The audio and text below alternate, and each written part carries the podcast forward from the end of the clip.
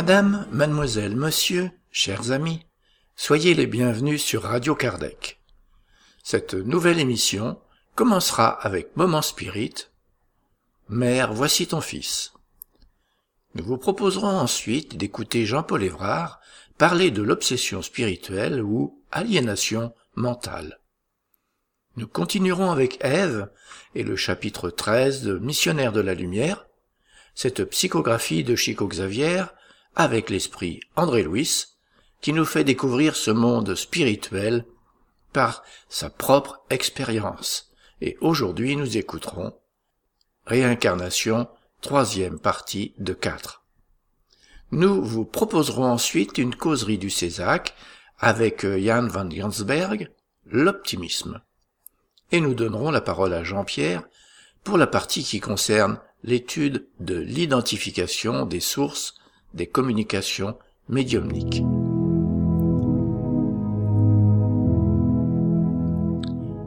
Chers auditeurs, nous allons commencer en diffusant un texte du projet Moment Spirit, une production de la Fédération Spirit du Paraná au Brésil. Moment Spirit est une collection de plus de 3800 messages d'optimisme, de joie et de motivation.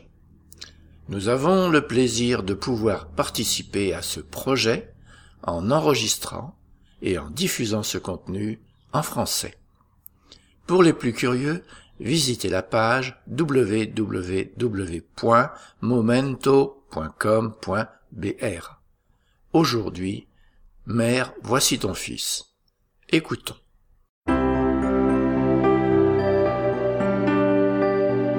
Et maintenant à l'antenne, Moment Spirit, le programme qui amène le spiritisme dans votre demeure.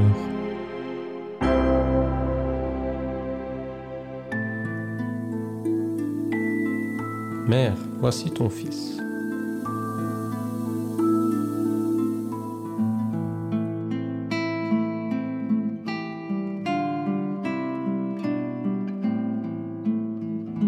Elle était dans la fleur de l'âge. Elle avait épousé José, qu'il avait accueilli avec fidélité et amour. Un après-midi, comme les autres, après ses tâches quotidiennes, elle reçut comme dans un rêve la visite d'un messager céleste. Ave, pleine de grâce, résonna la voix angélique. Notre Père désire que tu reçoives son Fils dans tes bras. Marie eut un léger sursaut, mais elle répliqua. Que soit faite en moi, pauvre servante, la volonté de mon Dieu. Les mois passèrent rapidement. Lors d'un voyage difficile, Joseph et Marie se rendirent à Bethléem. Dans une simple étable au milieu des animaux, naquit le Fils du Très-Haut qui fut déposé dans une mangeoire. Avec le temps, Marie vit son Jésus parler et marcher. Elle lui racontait des histoires tout en prenant soin de lui mais vers l'âge de 30 ans, il partit. L'heure était venue de s'occuper des affaires du Père supérieur. Douze amis le rejoignirent et, à ses côtés, ils se mirent en route. Des rumeurs arrivaient jusqu'à Marie qui disait qu'en présence de son fils, les aveugles retrouvaient la vue, les sourds entendaient et même celui qui était pris pour mort se relevait. Son cœur de mère se remplissait de crainte. Les orgueilleux détestaient ce qu'enseignait Jésus, l'amour au prochain, le pardon des offenses. Des leçons qui n'étaient pas toujours comprises, mais qui inondaient le monde de lumière. En enseignant, en se donnant, en servant, le Christ semait la paix. Lorsqu'il lui rendait visite, Marie lui demandait Que fais-tu, mon fils? Et Jésus, tendre et attentionné, lui répondait Je prends soin des affaires de mon Père.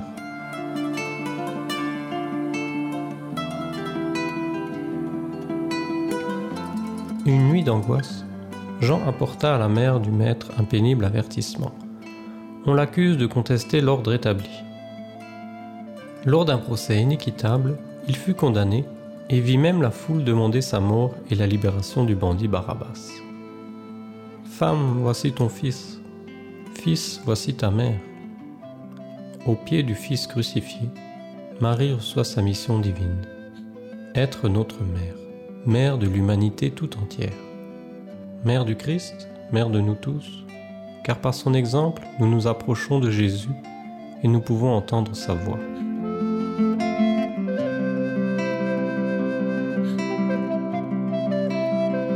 Saint Noël, ajustons l'acoustique de notre âme pour entendre les voix célestes chanter. Gloire à Dieu qui êtes aux cieux, paix sur la terre, bonne volonté envers les hommes. Contemplons l'enfant lumière qui arrive au monde pour illuminer notre cheminement et nous enseigner à appeler Dieu de Père. Unissons-nous à Marie, la Dame du silence et de la foi. Avec elle, recevons Jésus dans la crèche de nos cœurs et que Noël soit une célébration intime lors de laquelle nous rencontrons le Christ décrucifié et présent dans la vie de ceux qui le suivent. Présent dans la vie de ceux qui le méconnaissent, ceux qui souffrent, ceux qui ont peur, ceux qui ont faim, ceux qui sont malades et ceux qui, repentis, cherchent dans le regard du Maître le recommencement. La Sainte Vierge a compris sa mission en contemplant les yeux de son Fils.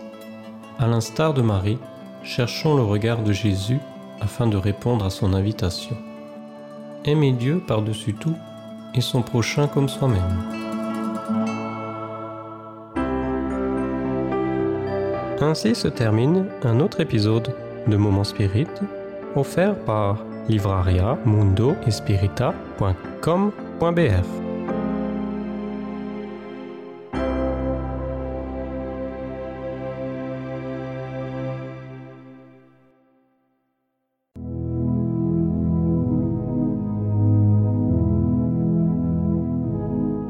Nous allons maintenant écouter Jean-Paul Évrard parler de l'obsession spirituelle ou aliénation mentale. Obsession spirituelle ou aliénation mentale, telle est la question. Cette question ne vaut-elle pas la peine d'être posée puisqu'il va de la santé de vos patients? De toute évidence, s'il était démontré que le monde spirituel n'existait pas, ma conférence n'aurait pas lieu d'être et la question ne serait même pas posée. Et pourtant, si c'était vrai, comme disait Jacques Brel, si tout cela était vrai. Pour quelqu'un qui ne croit pas à la réalité de notre âme immortelle et de son influence dans le monde physique, seuls les progrès de la science permettront peut-être un jour de, résoudre tous les problèmes psychiatriques. Par contre, pour ceux qui sont déjà convaincus de ce fait, seule la prise en considération de ce paramètre permettra d'obtenir les meilleurs résultats dans les domaines de soins de santé et particulièrement au niveau du mental. Je suppose que beaucoup de personnes ici pensaient déjà que la matière n'est pas la seule et unique chose qui nous entoure. Pour les autres, c'est peut-être toujours une grande interrogation, voire une ineptie. Et pourtant, si c'était vrai, je peux très bien comprendre que lorsque l'on a été élevé dans une vision matérielle du monde, que pendant de nombreuses années, les études vous ont invité à ne croire que ce qui existe d'un seul côté du miroir, en, euh, en définissant qu'il ne s'agit là que la seule et unique vérité, il soit très difficile d'envisager que la conscience puisse exister ou s'exprimer à d'autres niveaux. D'autant plus difficile si vous vous trouvez mis au banc de la communauté scientifique, si vous voulez en parler autour de vous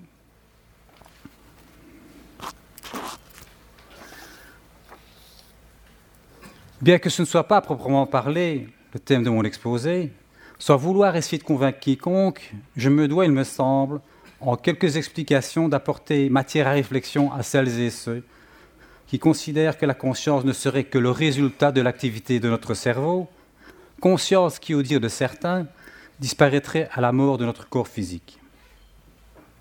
La chose est très importante, car au-delà des soins de santé, elle conditionne notre façon de voir le monde et le fonctionnement même de notre société.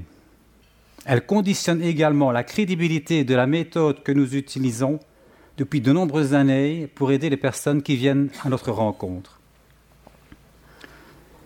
Des chercheurs et des scientifiques, de plus en plus nombreux, apportent des éléments de preuve que notre conscience ne serait pas locale, qu'elle aurait même la possibilité de s'extérioriser et de percevoir des choses à distance, voire sur un autre plan que celui que nous percevons habituellement par nos cinq sens, autrement dit dans une autre dimension.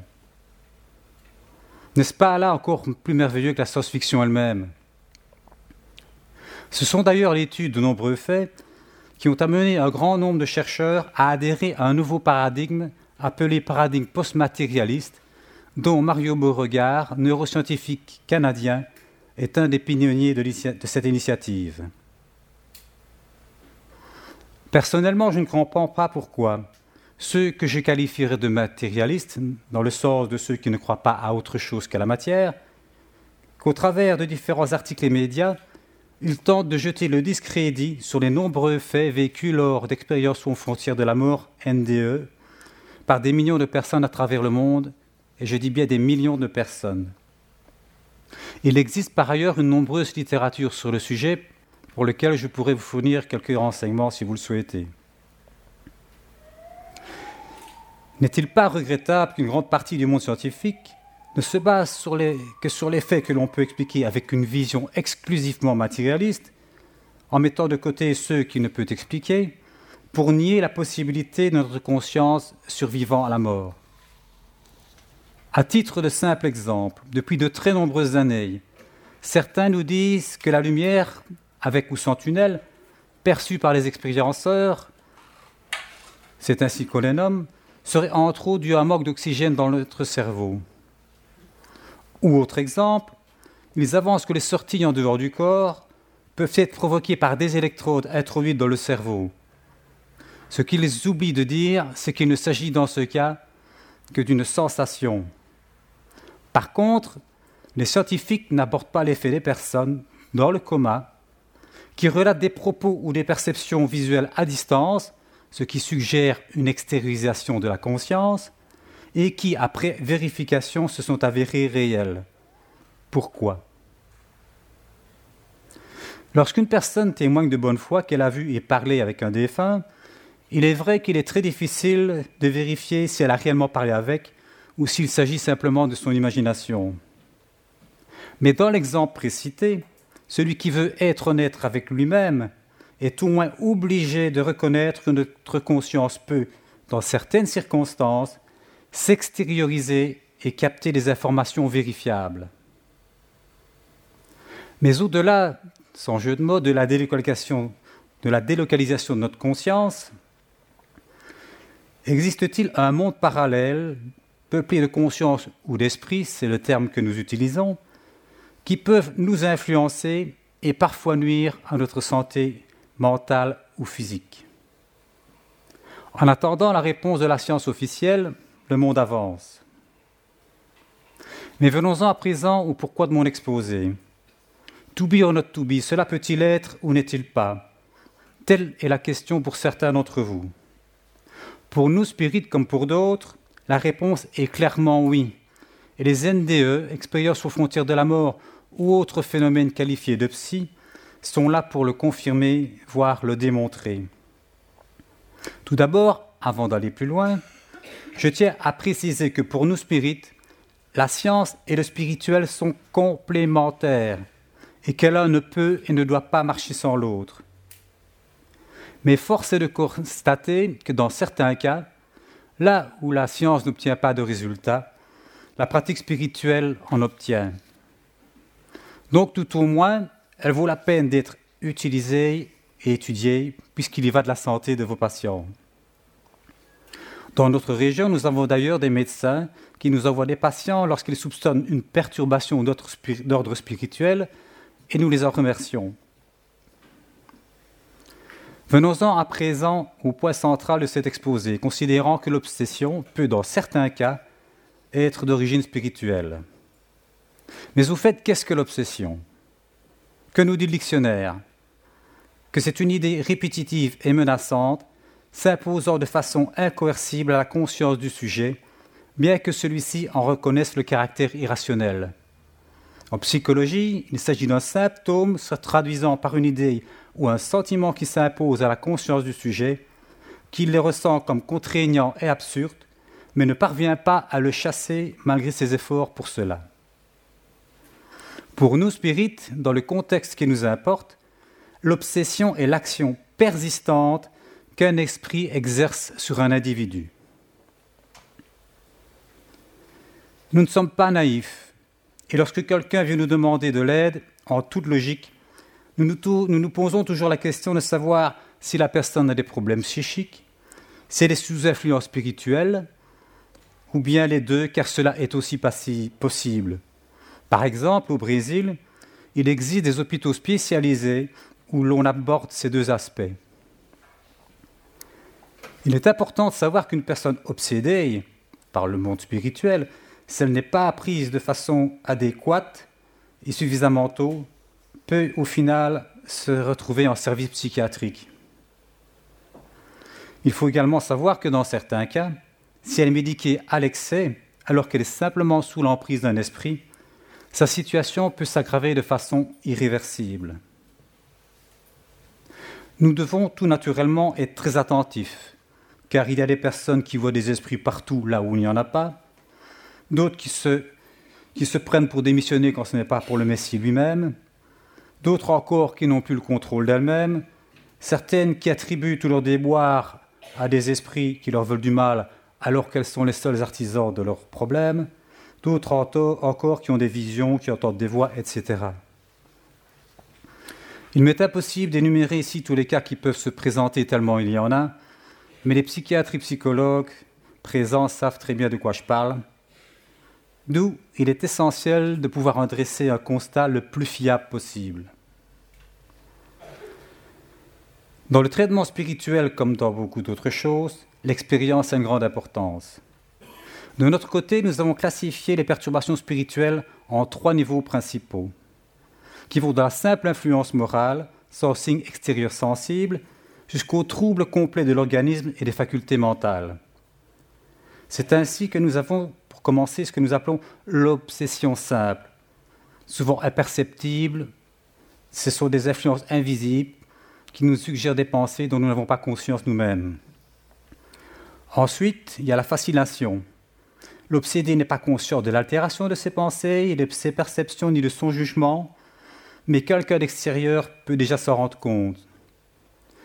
Et pour terminer, nous avons ce que nous appelons la subjugation, qui est une étreinte qui paralyse la volonté de celui qui l'a subie et le fait agir malgré lui.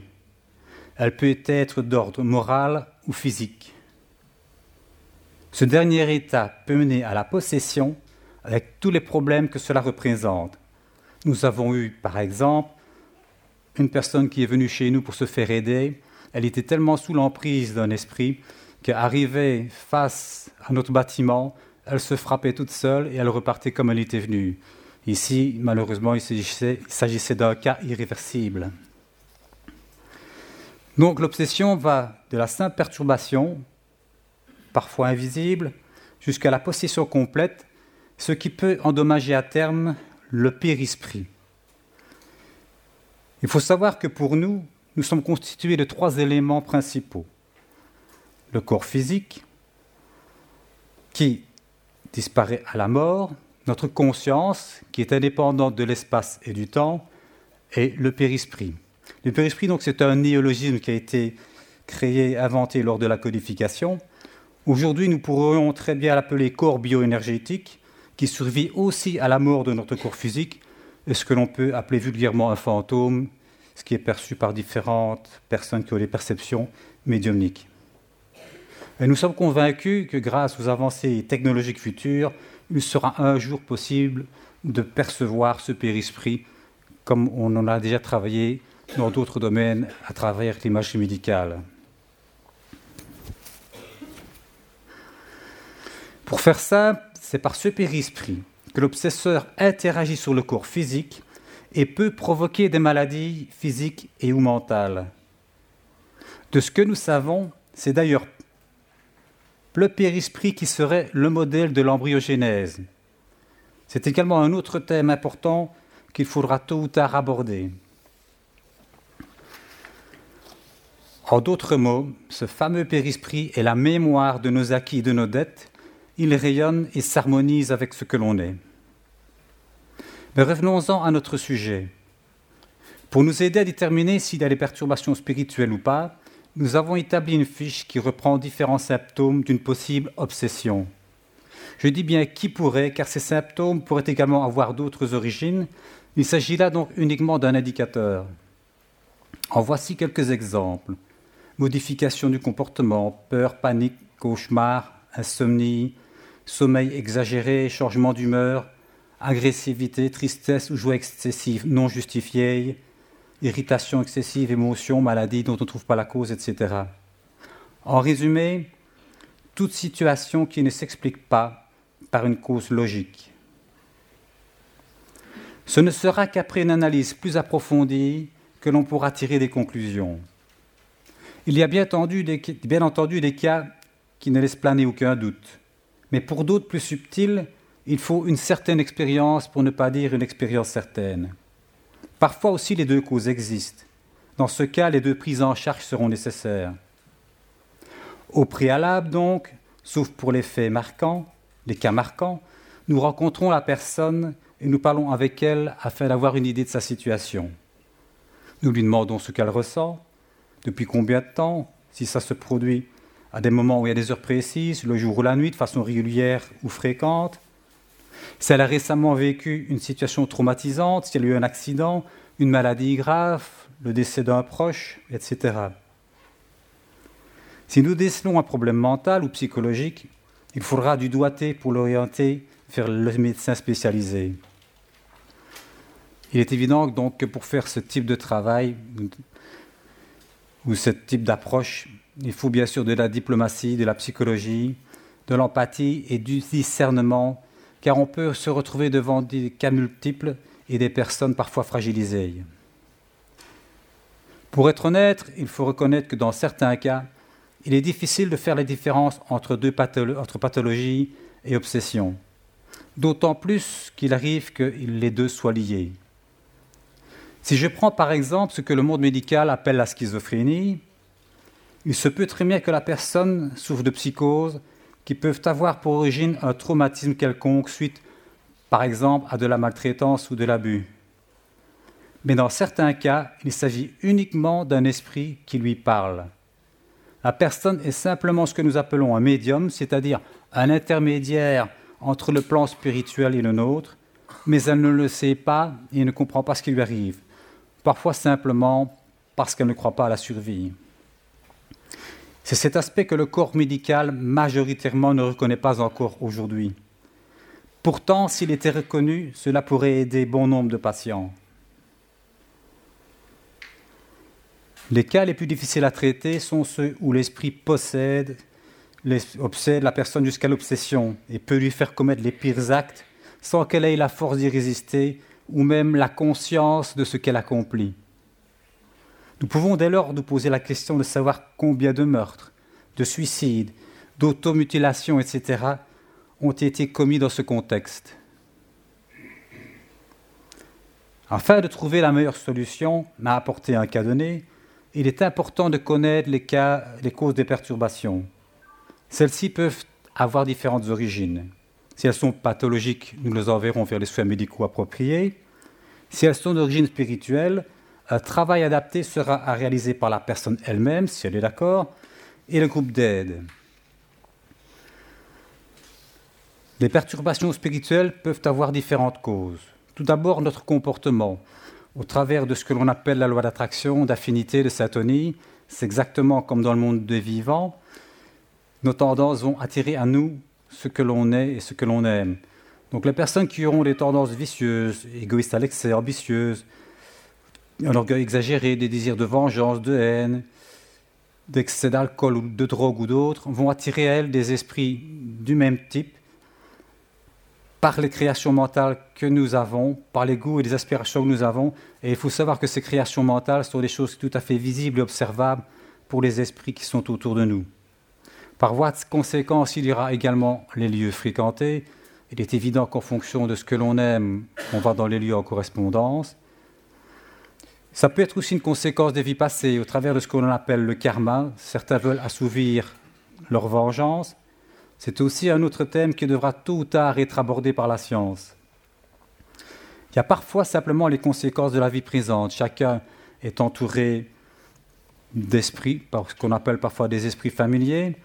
On peut avoir des différends avec ces personnes ils sont entourés avec des esprits qui vont s'attaquer à nous parce qu'on est en conflit avec la personne en question. Et j'ai aussi, un certain nombre d'années, reçu une fille du milieu, comme on dit, dans certains euh, endroits qu'il vaut mieux ne pas fréquenter, à mon avis. Et cette personne-là tombait en état second, comme en état euh, d'épilepsie, apparemment. Elle avait été amenée chez nous par un ami, et puis au bout du compte, on s'est rendu compte que, en rentrant en communication avec elle qui passait en état second, que c'était son petit ami qui avait été tué par balle dans le milieu, qui s'accrochait à elle. Donc il a fallu faire tout un travail pour lui faire comprendre sa situation, de manière à ce qu'il la laisse tranquille et qu'il parte poursuivre sa route dans le monde dans lequel il se trouvait actuellement. Et ce qui est assez caractéristique aussi quand on ne connaît pas tout le processus et, la réalité spirituelle, c'est que cette jeune femme, lorsqu'elle est revenue à la conscience, mais ne croyait pas tout ce qu'on lui avait expliqué, ne croyait pas tout ce qui s'était passé. Heureusement, l'ami qui l'avait amené chez nous était là pour en témoigner. Parfois, c'est beaucoup plus simple que cela. On les a dérangés. Si vous achetez, excusez-moi, une ancienne maison, il se peut que les anciens habitants décédés soient toujours présents. Et donc, vous achetez la maison, vous allez en propre possession, vous faites des transformations, c'est un cas vécu, et vous gênez ces gens-là. Celui qui a vu le film Les Autres savent très bien de quoi je parle. Si vous n'avez pas vu, je vous le conseille, il est très bien fait. Et le dernier cas de figure, c'est simplement les esprits errants, ceux qui n'ont pas compris que ben, la vie était terminée pour eux, ils continuent à végéter. Et si vous avez vu le sixième sens avec Bruce Willis, vous avez aussi une très bonne idée qu'on peut très bien ne pas être conscient de notre mort. D'un point de vue pratique, comment procédons-nous Donc, je vais vous expliquer la méthode que nous utilisons à Liège, sachant qu'il peut y en avoir d'autres tout aussi valables. D'une façon générale, donc, lorsqu'une perturbation est spirituelle, un dialogue va être établi avec l'obsesseur, c'est le but. Soit directement par l'intermédiaire de l'obsédé, comme dans le cas de, de, la fille du milieu, où là, elle a la faculté d'elle-même servir d'intermédiaire, soit par l'intermédiaire d'un médium extérieur, médium incorporation. Donc les médiums incorporation sont les médiums qui passent en état second, qui sont vraiment sous l'emprise d'un esprit de manière momentanée, afin de servir d'intermédiaire entre l'esprit obsesseur et le plan terrestre. Il est évident, donc, comme je l'ai déjà dit, que la personne aura son travail personnel à faire. Nous ne sommes pas là pour solutionner, solutionner tout à sa place, si l'esprit qu'elle s'est accroché est dû à son comportement, il est évident qu'on peut très bien la libérer de cet esprit-là en la faisant faire comprendre qu'il a autre chose à faire que de l'embêter. Mais si elle continue à fréquenter certains endroits ou avoir certaines attirances pour euh, des drogues ou autre chose, elle va s'attirer d'autres esprits. On ne va pas continuer définitivement. Il faudra donc elle puisse faire un travail spirituel de l'étude pour bien comprendre les mécanismes qui sont mis en action dans ce processus. Et je dis bien, donc c'est recommandé. Il n'y a aucune obligation. Il est évident qu'on viendra en aide à la personne, mais pas indéfiniment. Si elle ne change pas, ben on la laissera euh, poursuivre sa route comme elle le souhaite. Je ne vais pas rentrer plus en détail dans le dialogue à proprement parler, parce que ce serait beaucoup trop long à expliquer, d'autant plus que chaque cas est un cas particulier. Et j'invite donc les personnes intéressées de venir à notre rencontre pour de plus amples informations. Par contre, je vais vous décrire les acteurs du processus de désobsession. Donc, ce sont les conditions nécessaires pour réaliser un travail de la meilleure qualité possible. C'est la façon dont nous travaillons à Liège. Je sais que d'autres groupes travaillent aussi de la même façon. Au niveau de l'obsédé, ben, nous avons vu les raisons possibles de sa situation. Au niveau de l'obsesseur, ou les obsesseurs, parce que parfois ils sont plusieurs, nous les avons classifiés en quatre grandes catégories.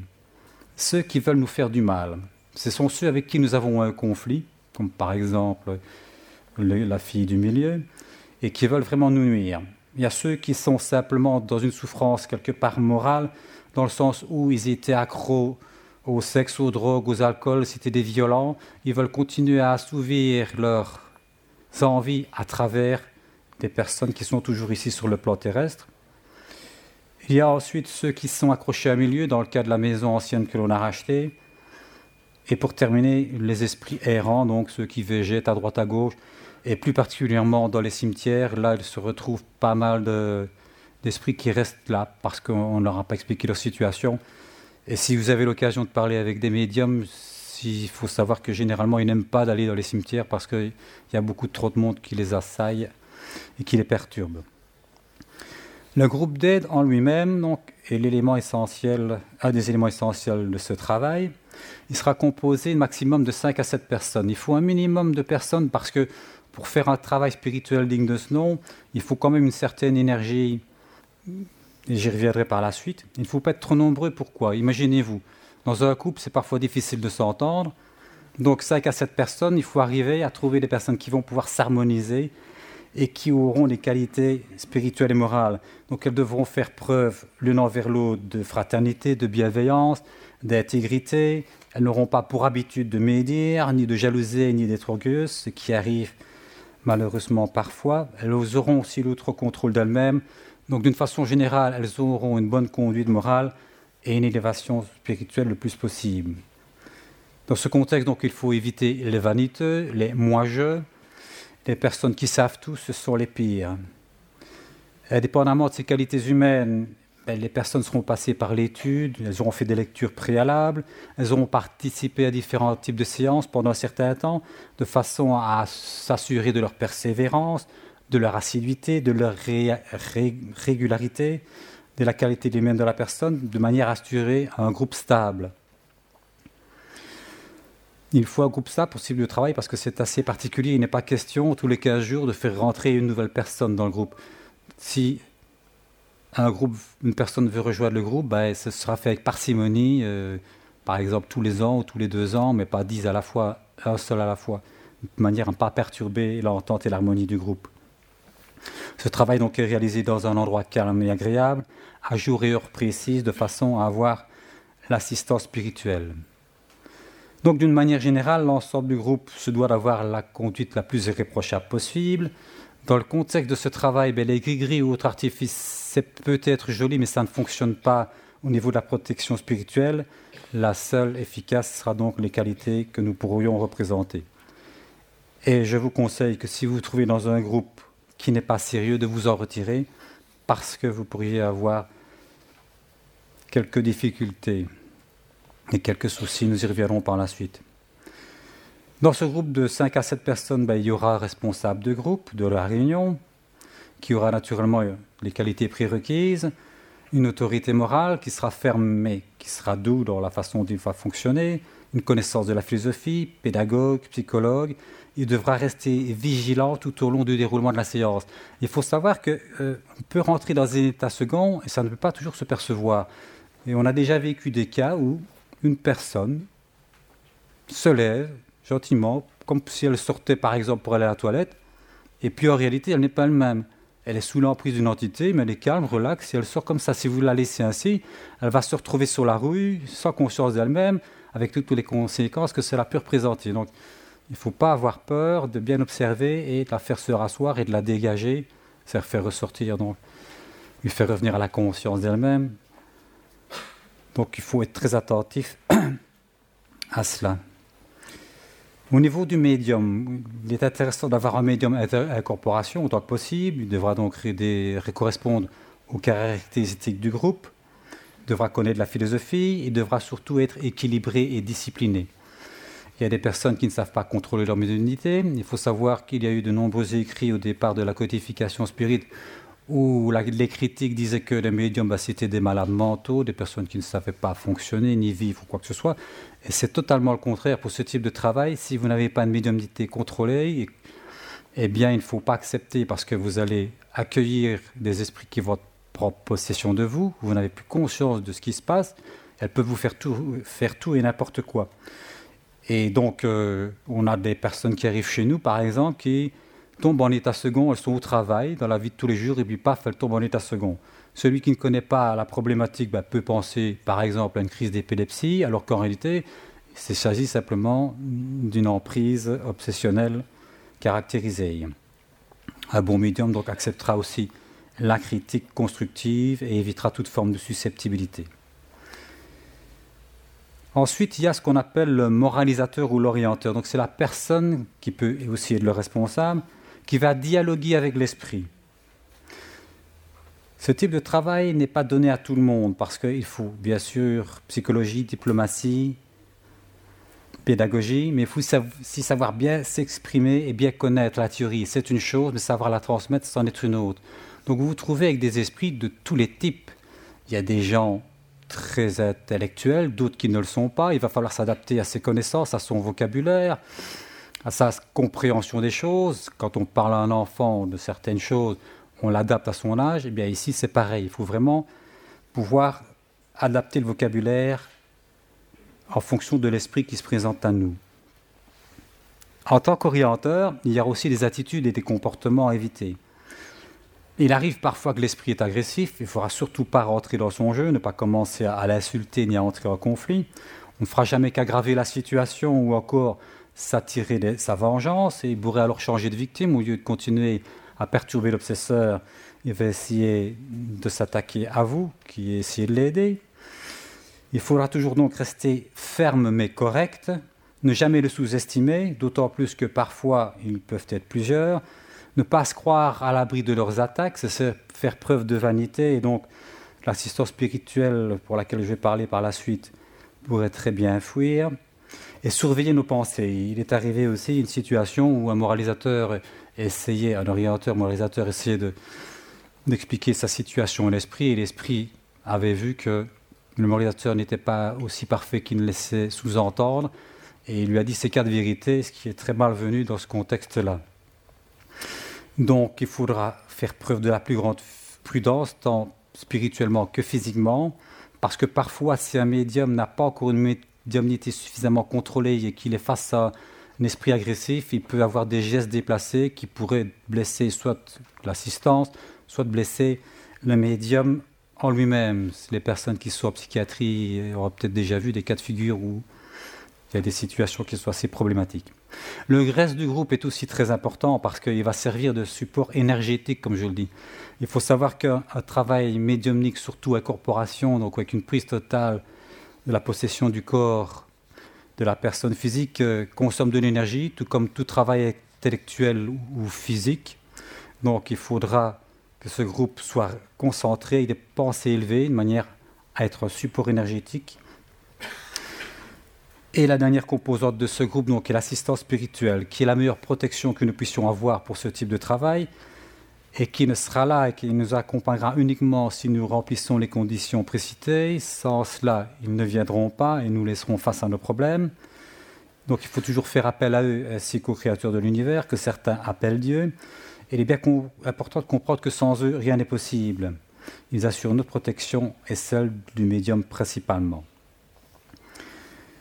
Au niveau de la méthodologie, ben, la préparation de la réunion ben, se fait bien longtemps en amont, comme je l'ai dit.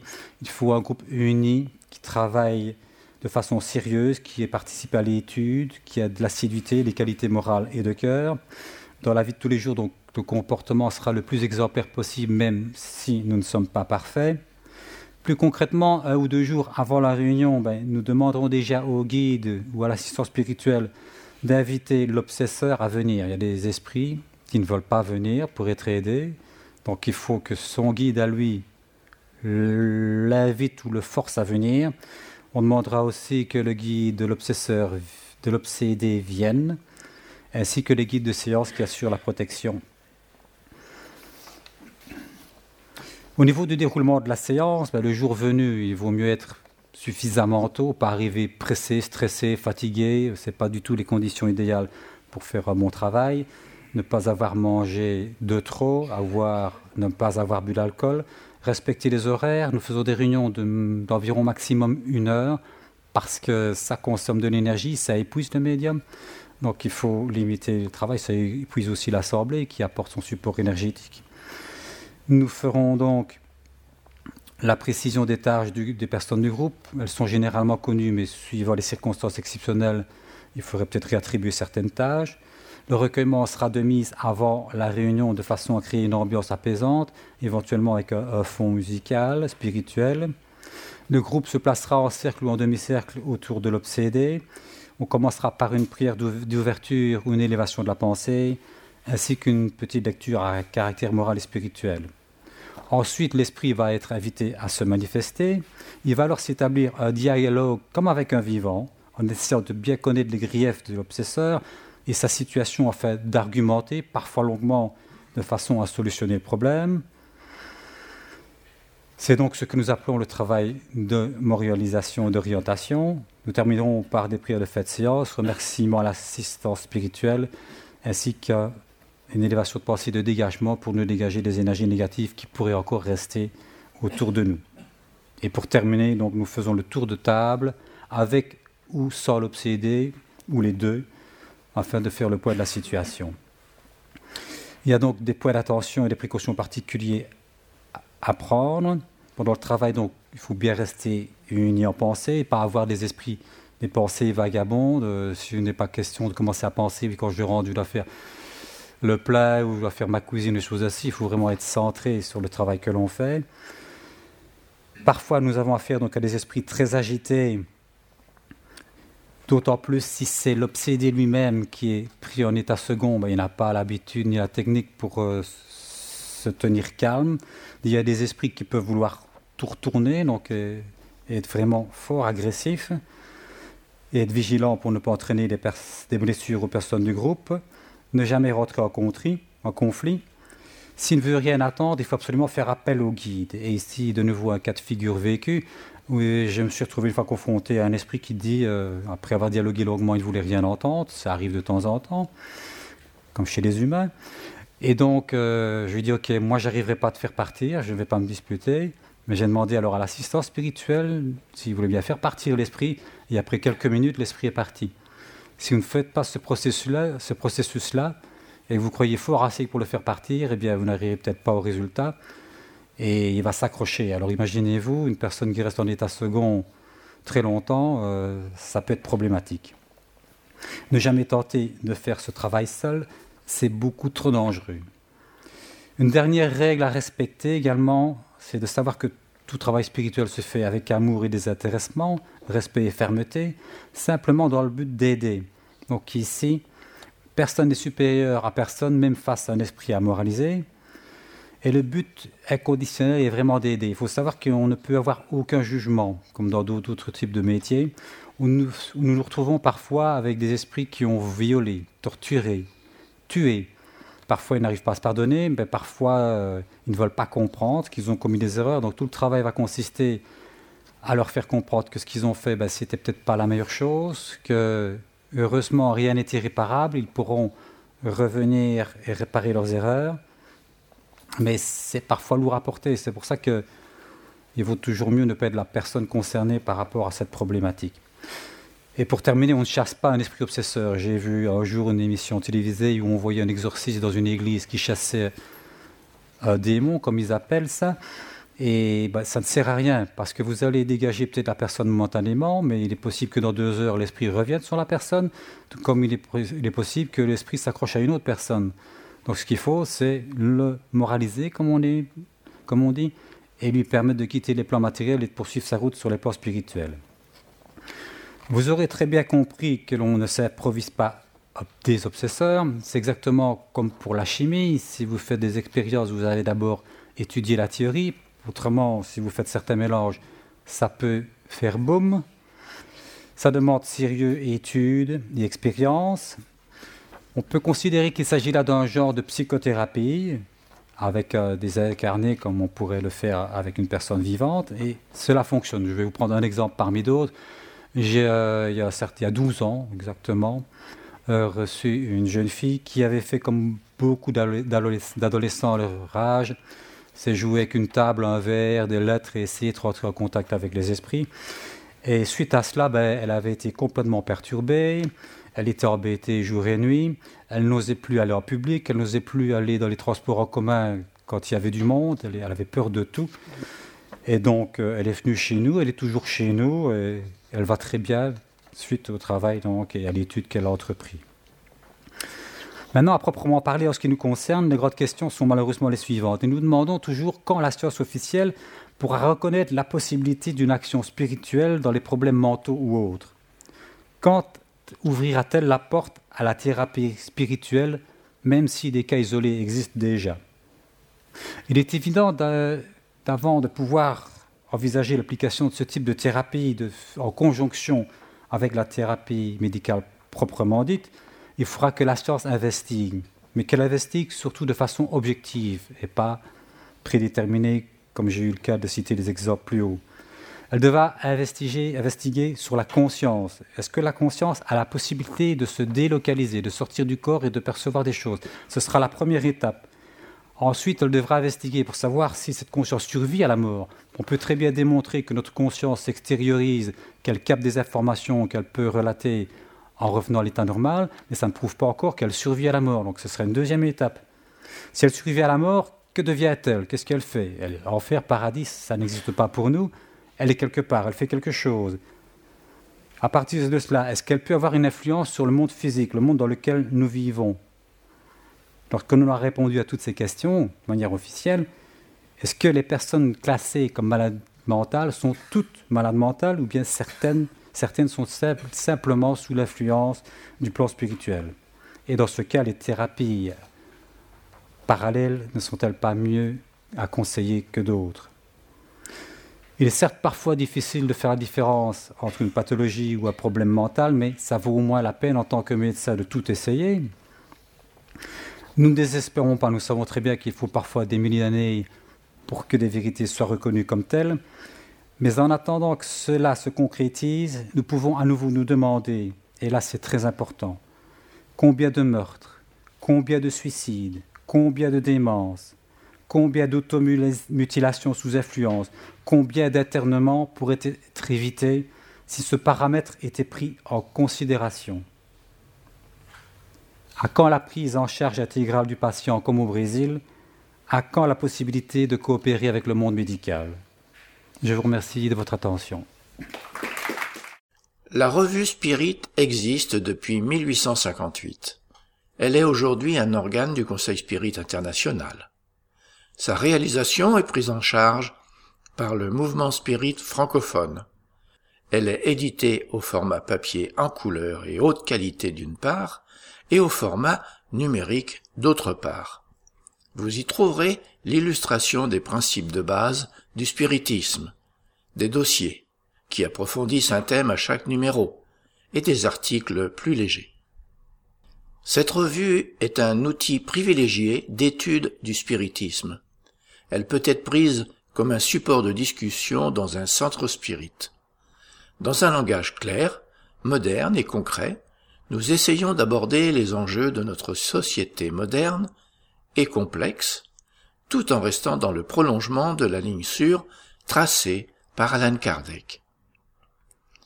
Nous allons maintenant retrouver Ève qui aborde le chapitre 13 de Missionnaire de la Lumière et aujourd'hui nous écouterons Réincarnation, troisième partie de 4.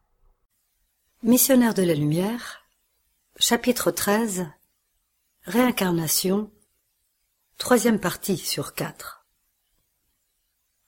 Pourtant, les heures du jour s'écoulant, la curiosité recommença à me titiller. À quel moment devrions-nous nous rendre à la maison d'Adelino?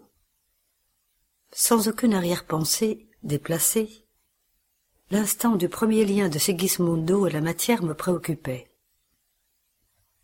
Alexandre agirait-il au moment de l'union sexuelle ou le phénomène obéirait-il à des lois différentes?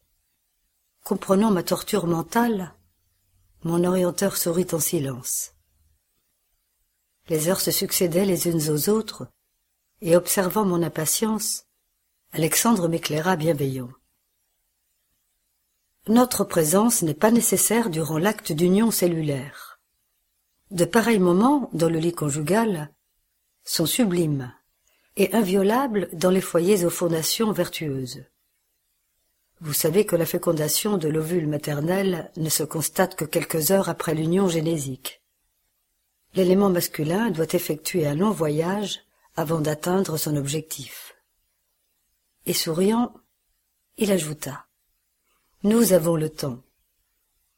Je compris la délicatesse des éclaircissements et assoiffé d'informations relatives à ce sujet, je demandai.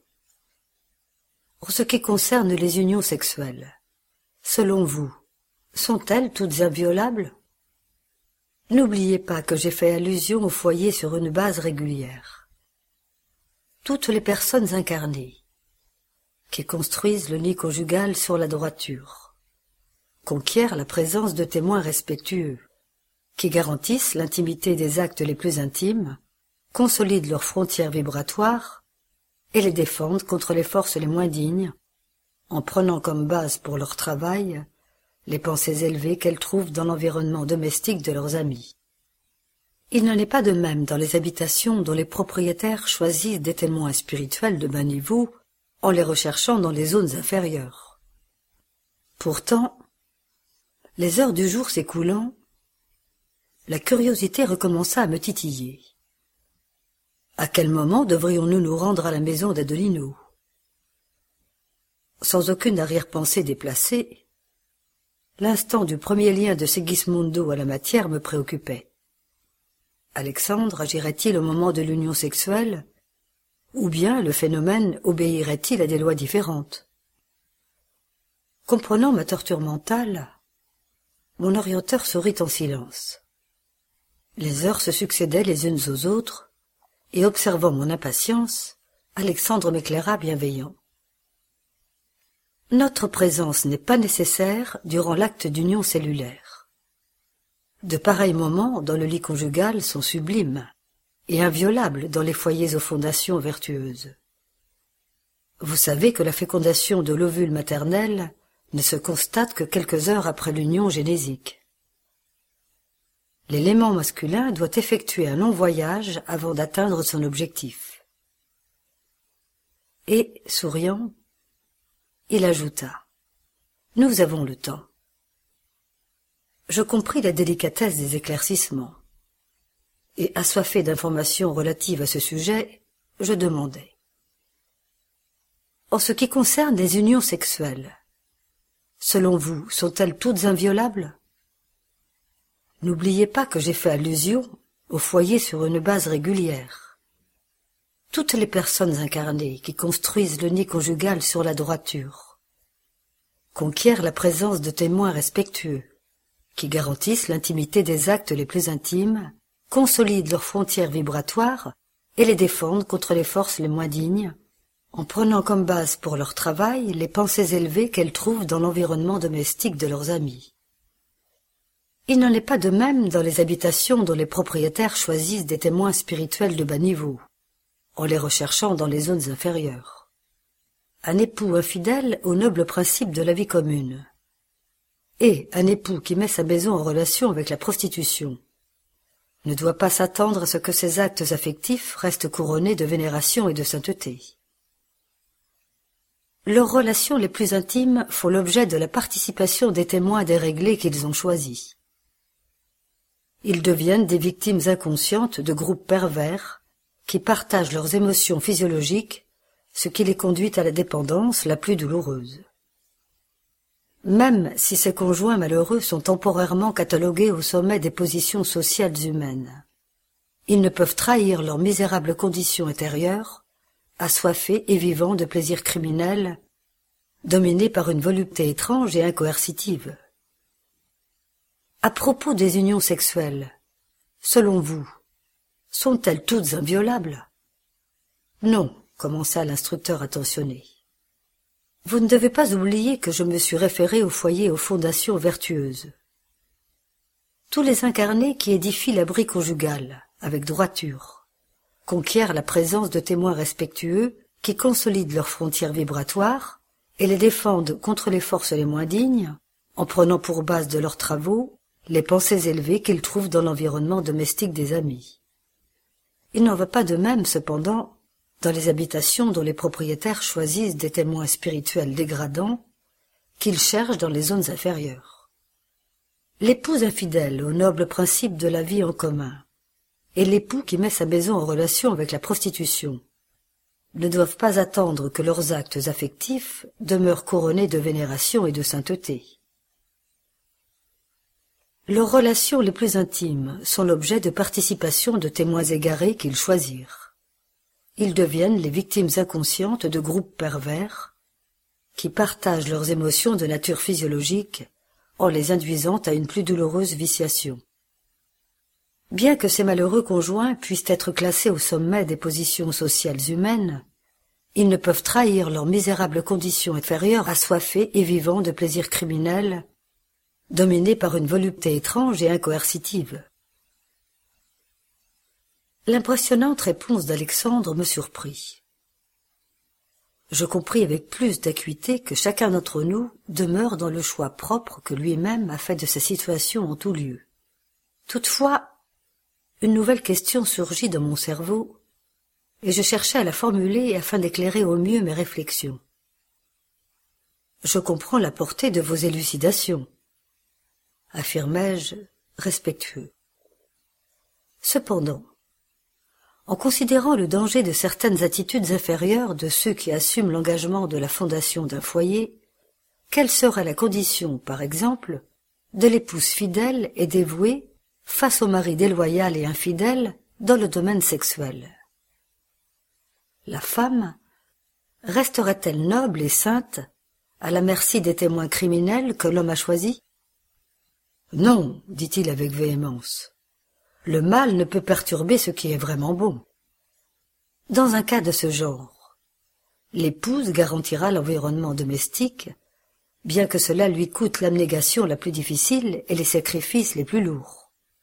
Les actes qui exigent sa présence anoblissante sont sacrés même si son compagnon dans la vie commune se trouve en un niveau inférieur à celui des brutes.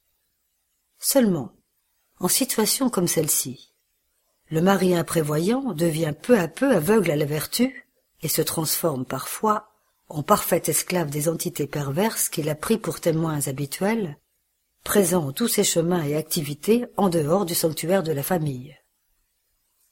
Arrivé à ce point, il est très difficile d'empêcher sa chute dans les fatals défilés du crime et des ténèbres. Oh mon Dieu m'écriai-je. Tant de travail en attente du concours des âmes courageuses, tant d'ignorance devant être vaincue. Vous dites bien, ajouta l'orienteur gravement, parce qu'en effet, la majorité des tragédies conjugales se transfèrent outre-tombe en créant d'effroyables enfers pour ceux qui les vivent à la surface du monde. Il est très douloureux d'observer l'étendue des crimes perpétrés dans l'existence charnelle. Et malheureux les imprévoyants qui ne se contraignent pas à temps à combattre les basses passions. Le réveil ici leur est angoissant. Je me tue, et Alexandre, pensif, entra aussi dans un profond silence, ce qui me permit d'apprécier ses admirables facultés de concentration. Il était environ vingt-deux heures quand nous partîmes pour la résidence de Raquel. La petite famille finissait de se recueillir. Herculano et les autres nous reçurent avec d'évidentes démonstrations de tendresse. Le chef des constructeurs s'adressa à mon instructeur en ces termes. Nous attendions votre collaboration pour commencer le service magnétique sur le patient. Nous passâmes ensuite dans une petite chambre où Segismundo reposait. Il demeurait affligé, le regard triste et vague. Je ne pus retenir une interrogation. Pour quel motif Segismundo souffre-t-il tant? ai-je demandé à Alexandre sur un ton discret depuis longtemps, et surtout depuis la semaine dernière. Il est en relation fluidique directe avec ses futurs parents. Herculano est chargé de l'aider dans ce travail. Au fur et à mesure que cette approche s'intensifie, il perd peu à peu les points de contact avec les véhicules qu'il a consolidés dans notre sphère à travers l'assimilation des éléments de notre plan. Une telle opération est nécessaire pour que l'organisme périspritique retrouve la plasticité qui le caractérise, et au niveau où il se trouve, ce service lui impose des souffrances. L'observation était très nouvelle pour moi, et je continuais à le questionner. Mais l'organisme périspritique de Sigismondo n'est-il pas le même que celui qu'il a rapporté de la surface lors de sa dernière désincarnation? Oui, approuva l'orienteur. Il a la même identité essentielle. Toutefois, avec le temps, en raison d'une nouvelle alimentation et de nouvelles habitudes dans des milieux très divers, il a incorporé des éléments déterminés de nos cercles de vie dont il doit se défaire, afin de pouvoir pénétrer avec succès le courant de la vie corporelle. Pour cela, les luttes des liaisons fluidiques primordiales avec les émotions qui leur sont conséquentes usent ces résistances qui sont de cette nature. D'autant plus que cette nuit, nous ferons la partie restante du service en mobilisant pour son soutien nos recours magnétiques. Oh, dis-je, n'aurions-nous pas ici un fait équivalent à la mort physique de la surface?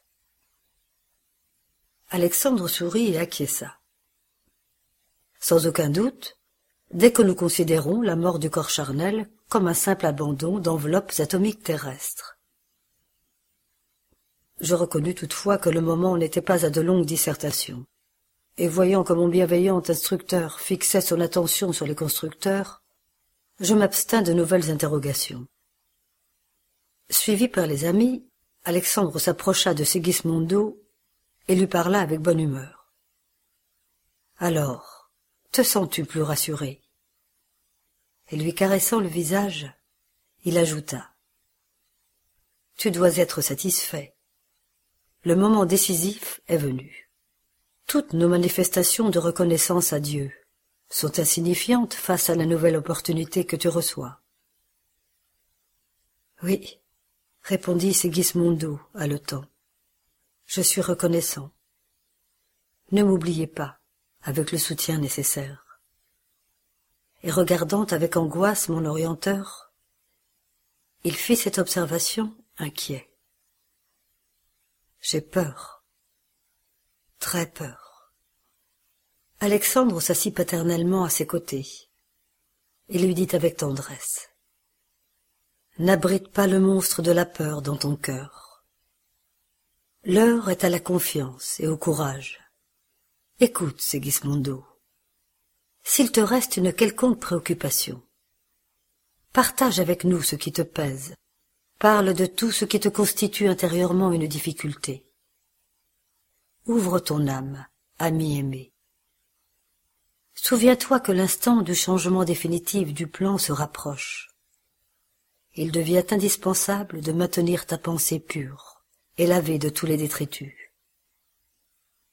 L'interlocuteur laissa couler quelques larmes et parla avec effort. Tu sais que j'ai entrepris une petite œuvre de secours dans les alentours de notre colonie spirituelle.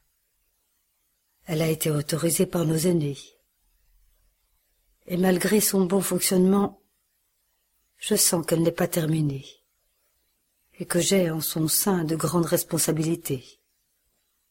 Je ne sais pas si j'ai bien fait en demandant maintenant mon retour à la surface du monde, avant d'avoir consolidé mon travail.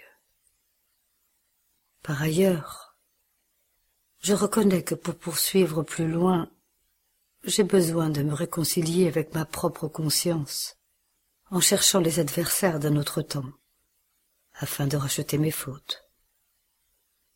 Et tandis que l'instructeur et les autres amis l'écoutaient en silence, Sigismondo poursuivit. C'est pour cela que j'ai tant insisté pour l'obtention de mon retour. Comment pourrais-je conduire les autres à la pleine conversion spirituelle face aux enseignements du Christ si je n'ai moi-même pas réglé mes propres dettes? Comment enseigner aux frères souffrants, souffrant moi-même de douloureuses plaies en raison d'un passé cruel? Pourtant, maintenant que s'approche le recommencement difficile, la crainte d'échouer de nouveau me torture. Quand Raquel et Adelino revinrent, ils me promirent leur soutien fraternel, et je suis sûr qu'ils seront deux bienfaiteurs pour moi. Pourtant des peurs et des angoisses m'affligent face au futur inconnu. Profitant de la pause qui se fit naturellement, Alexandre prit la parole avec franchise et optimisme.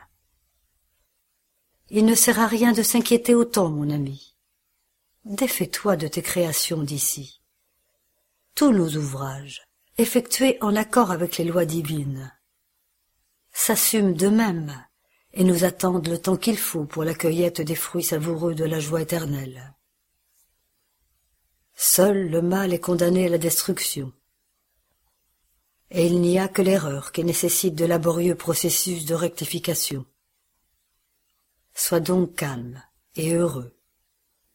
Ton insistance pour le retour actuel vers les cercles terrestres a été très opportune. Le rachat de ton écart d'une autre époque concédera à ton esprit une lumière nouvelle et plus brillante. Persévère dans ta résolution. Profiter de l'école, recevoir l'orientation sublime, s'en approprier les bénéfices, représente la plus grande joie de l'élève fidèle. Ainsi, Sigismondo, ta joie de revenir maintenant à la sphère corporelle doit être très grande. Lave ton esprit dans l'eau vive de la confiance en Dieu et avance. Tu ne peux emporter pour la nouvelle expérience que le patrimoine divin déjà acquis par ton effort pour la vie éternelle. Patrimoine constitué des idées qui rendent nobles et des lumières intérieures que ton esprit a déjà conquises. Ne t'accroche pas ainsi aux souvenirs des aspects extérieurs de nos activités de ce plan. Demeurer en pareils états d'esprit pourrait engendrer des conséquences très graves. Étant donné que ton inadaptation perturberait le développement fœtal et déterminerait la mort prématurée de ton nouvel appareil physique dans la période infantile. Ne t'attache pas à des craintes puériles. Il est vrai que tu dois, et aussi que tu ressens le besoin de payer. Mais en tout état de cause, lequel d'entre nous n'est pas un débiteur? Avec tristesse et abattement, nous ne rachèterons jamais nos débits. Il est indispensable de créer des espérances nouvelles. Sigismondo fit un geste significatif d'affirmation et sourit avec difficulté, et se montra moins triste. Ne perturbe pas ton précieux travail du moment. Rappelle-toi les grâces que nous avons reçues et n'aie pas peur. Le mentor se taisant, je notai que Segismondo, sous une forte émotion, ne parvenait pas à trouver les moyens de maintenir la conversation. Mais toutefois je le vis prendre la main d'Alexandre dans un effort infini, en l'embrassant respectueusement en signe de reconnaissance. Je réfléchis alors au concours énorme que tous nous recevons au moment de revenir au cercle charnel. Ces bienfaiteurs dévoués aidaient Segismondo depuis le premier jour, et encore ici, face au possible recul de l'intéressé, ils se montrèrent disposés à le consoler de toutes les tristesses en relevant son courage pour le succès final. Les esprits constructeurs commencèrent le travail de magnétisation du corps périspritique ce en quoi ils étaient amplement secondés par l'orienteur dévoué, qui se maintenait dédié et ferme dans tous les domaines du service. Sans que je puisse immédiatement me faire comprendre du lecteur commun, je dois dire que quelque chose de la forme de Segismundo était en train d'être éliminé. Presque imperceptiblement, au fur et à mesure que s'intensifiaient les opérations magnétiques, il devenait plus pâle, son regard paraissait pénétrer d'autres domaines. Il devenait vague, moins lucide. À cet instant, Alexandre lui parla avec autorité. Sigismundo, aide-nous. Maintiens la clarté de tes résolutions. Et maintiens ta pensée ferme. J'avais l'impression que le réincarnant se forçait à obéir. Maintenant, poursuivit l'orienteur, syntonise-toi avec nous en vue de la création de ta forme pré-infantile. Mentaliste au retour dans le refuge maternel de la chair terrestre. Souviens-toi de l'organisation fétale. Fais-toi petit. Imagine la nécessité de devenir enfant pour apprendre à être homme. Je compris que l'intéressé devait offrir le coefficient le plus élevé de sa coopération individuelle pour assurer un ample succès. Surpris, je vis que, sous l'influx magnétique d'Alexandre et des constructeurs spirituels, le corps perisprétal de Sigismondo se réduisait. L'opération ne fut ni courte, ni simple, je remarquai l'effort général pour que s'effectue la réduction nécessaire. Sigismondo semblait à chaque fois moins conscient. Il ne nous fixait plus avec la même lucidité, et les réponses faites à nos questions affectueuses se révélaient incomplètes. Enfin, avec un grand étonnement, je pus observer que l'apparence de notre ami ressemblait à celle d'un enfant. Le phénomène me stupéfia, et je ne pus contenir les interrogations qui se présentaient à mon fort intérieur. Voyant qu'Alexandre et les constructeurs se disposaient à quelques minutes de répit avant l'entrée dans la chambre conjugale, je m'approchai de l'orienteur serviable, qui perçut, en un coup d'œil, ma curiosité. Il m'accueillit courtois comme toujours, et dit « Je sais déjà. Vous êtes torturé par l'esprit de recherche. Je souris désappointé. Mais je pris mon courage et demandai. Comment ce que je vois peut-il être? J'ignorais que la Renaissance contraignit le plan spirituel à des services aussi complexes. Le travail qui ennoblit est en toutes parts, souligna Alexandre intentionnellement. Le paradis de l'oisiveté, est peut-être la plus grande illusion des principes théologiques qui obscurcissent à la surface le sens divin de la véritable religion. Il fit une pause, puis un geste significatif, et poursuivit.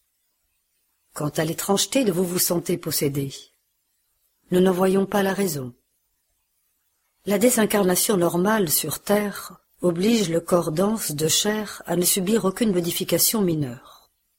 Pour l'homme terrestre, l'infirmité mortelle n'est rien d'autre dans un certain sens qu'une opération réductive prolongée, libérant à la fin l'âme en la débarrassant des liens physiologiques. Il y a des personnes qui, après quelques semaines passées au lit, deviennent franchement méconnaissables. Et nous devons considérer que l'appareil physique demeure très distant de la plasticité du corps périsprital, profondément sensible à l'influence magnétique. L'explication ne pouvait être plus logique. Cela dit, ce que nous avons vu avec Segismondo, demandai-je, est-ce une règle générale pour tous les cas? En aucune manière, répondit mon interlocuteur attentif. Les processus de réincarnation, tout comme ceux de la mort physique, diffèrent à l'infini. Deux cas absolument identiques n'existent pas à ma connaissance les facilités et les obstacles sont subordonnés à de nombreux facteurs, bien souvent relatifs à l'état de conscientisation des propres intéressés au retour à la surface ou à la libération des véhicules charnels. Il y a des compagnons de grande élévation qui, à leur retour à la sphère plus dense, dans un apostolat de service et d'illumination, sont pratiquement dispensés de notre concours. D'autres de nos frères, malgré tout, provenant de zones inférieures, ont besoin d'une coopération beaucoup plus complexe que celle exercée dans le cas de Sigismondo. Est-ce que ne devrait leur pas renaître seulement ceux qui y sont préparés? Ai-je interrogé curieux.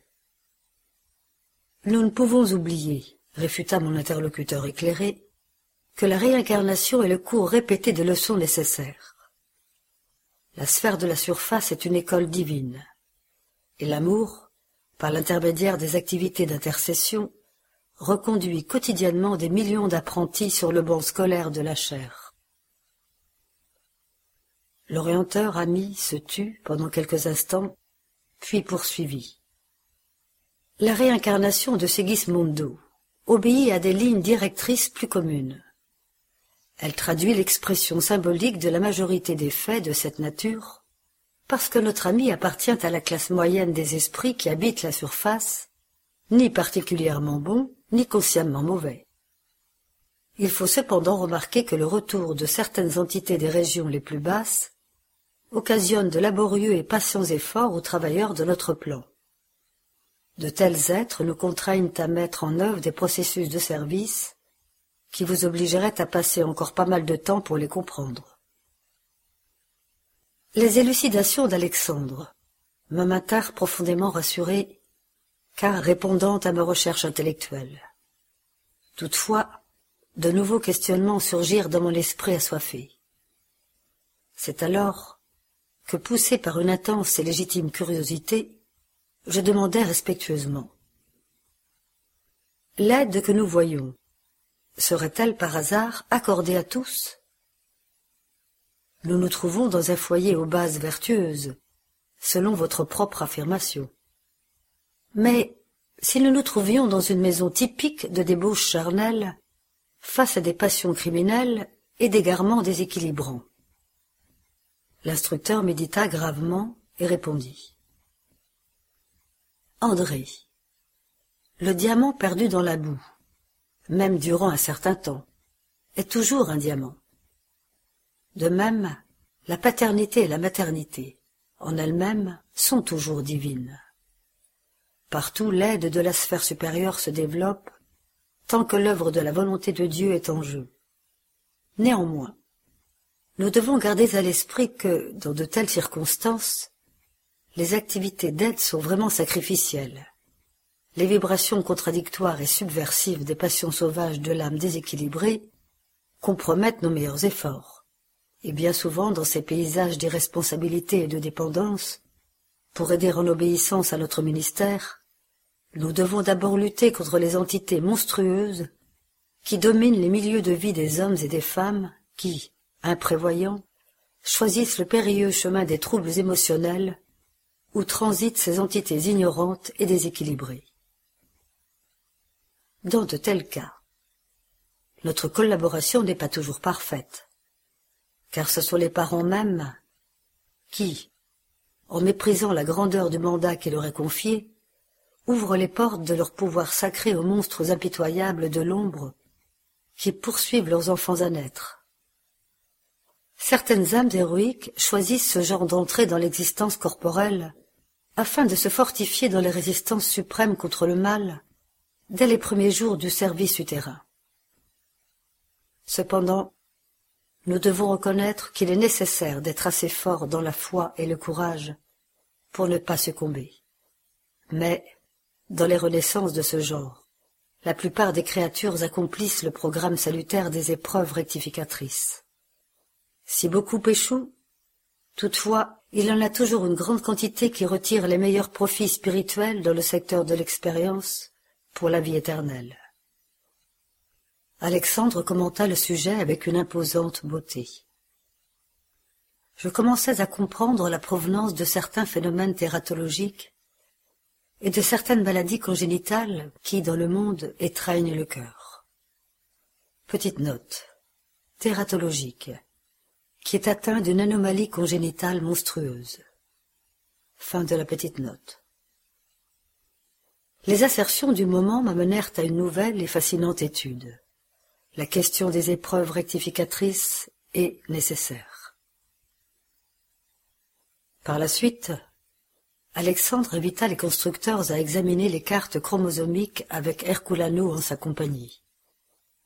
J'accompagnai le travail avec intérêt, bien qu'absolument dépourvu de compétences pour apprécier avec précision les dessins exposés sous mon regard. Il ne m'est pas possible de transmettre des informations précises à propos de la petite assemblée des autorités spirituelles, en raison du manque d'éléments permettant une comparaison analogique mais je peux dire qu'une fois la partie proprement dite technique des conversations terminée, mon orienteur ajouta satisfait. À l'exception du tube artériel, dans la partie à dilater pour le mécanisme du cœur, tout ira très bien. Tous les gènes pourront être localisés avec une normalité absolue. Et après une petite pause, il précisa. Les membres et les organes sont excellents. Et si notre ami sait valoriser les opportunités du futur, il lui sera possible de conquérir l'équilibre de l'appareil circulatoire tout en se maintenant en service d'illumination durant le temps béni du travail terrestre. De lui dépend le succès nécessaire. Se retournant vers les constructeurs, il leur dit, avec affabilité, mes amis, Notre Herculano restera définitivement auprès de Segismundo dans sa nouvelle expérience jusqu'à ces sept années après sa renaissance, jusqu'à ce que le processus de réincarnation soit consolidé. Cette période étant achevée, sa tâche d'ami et d'orienteur sera allégée par le fait qu'il suivra notre ami de manière plus distante. Je sais que le compagnon dévoué prendra toutes les mesures indispensables pour une organisation fétale harmonieuse, que ce soit en l'aidant le réincarnant ou en défendant le temple maternel contre les assauts des forces les moins dignes. Cependant, je vous recommande d'être très attentif durant les premiers instants de la formation du thymus, glande, comme vous le savez, d'importance essentielle pour la vie de l'enfant dès la conception dans l'utérus maternel. Nous avons besoin de l'équilibre parfait de ce département glandulaire jusqu'à ce que se forme la moelle osseuse et que fonctionne la production des globules rouges pour le sang. Les divers graphiques des dispositions chromosomiques faciliteront les services de cette nature. Quelques-uns des amis présents se mirent à observer les cartes avec une plus grande attention. Alors que s'étendaient sous mes yeux ces signes microscopiques permettant un profond examen de la cellule œuf, je me suis approché de l'instructeur et le sentant accessible à mes interrogations, je lui demandai. Nous avons dans ces cartes la géographie des gènes de l'hérédité, distribués dans les chromosomes. La loi de l'héritage sera-t-elle donc illimitée? L'individu recevra-t-il à la naissance la totale imposition des caractéristiques des parents? Les infirmités ou les dispositions criminelles seront-elles transmises de manière intégrale? Non, André, me fit observer l'orienteur avec une grave afflexion. Nous sommes en face d'un phénomène physique naturel. L'organisme de ceux qui sont en cours du processus de naissance dans son expression la plus dense provient du corps des parents qui entretiennent sa vie et en créent les caractères avec leur propre sang. Par ailleurs, en pareil impératif des lois divines pour le service de reproduction des formes, nous ne devons pas voir la subversion des principes de liberté spirituelle immanente à l'ordre de la création infinie. Par cela même, la créature terrestre hérite de tendance et non de qualité.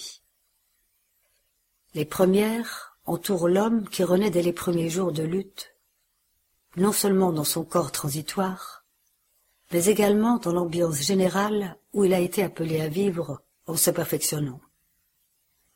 Les secondes résultent du labeur individuel de l'âme incarnée dans la défense, l'éducation et le perfectionnement de soi dans les cercles bénis de l'expérience.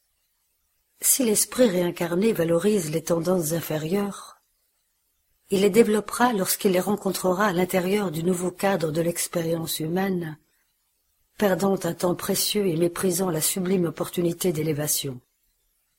Seulement, si l'âme qui revient au monde reste disposée au service de l'auto-élévation, elle résistera à n'importe quelle exigence parmi les moins nobles du corps ou de l'environnement, en triomphant des conditions adverses et en obtenant des titres de victoire de la plus haute signification pour la vie éternelle.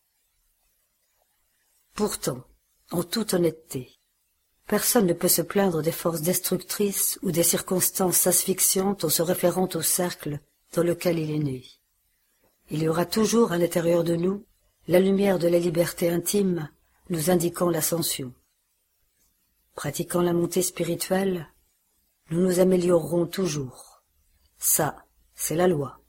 Le symposium 2019 de l'Union Spirit belge aura lieu au château de Végimont, 76 chaussée de Végimont, 4630 Soumagne, à 20 km de Liège, du samedi 18 mai à 9h au dimanche 19 mai 2019 à 12h30.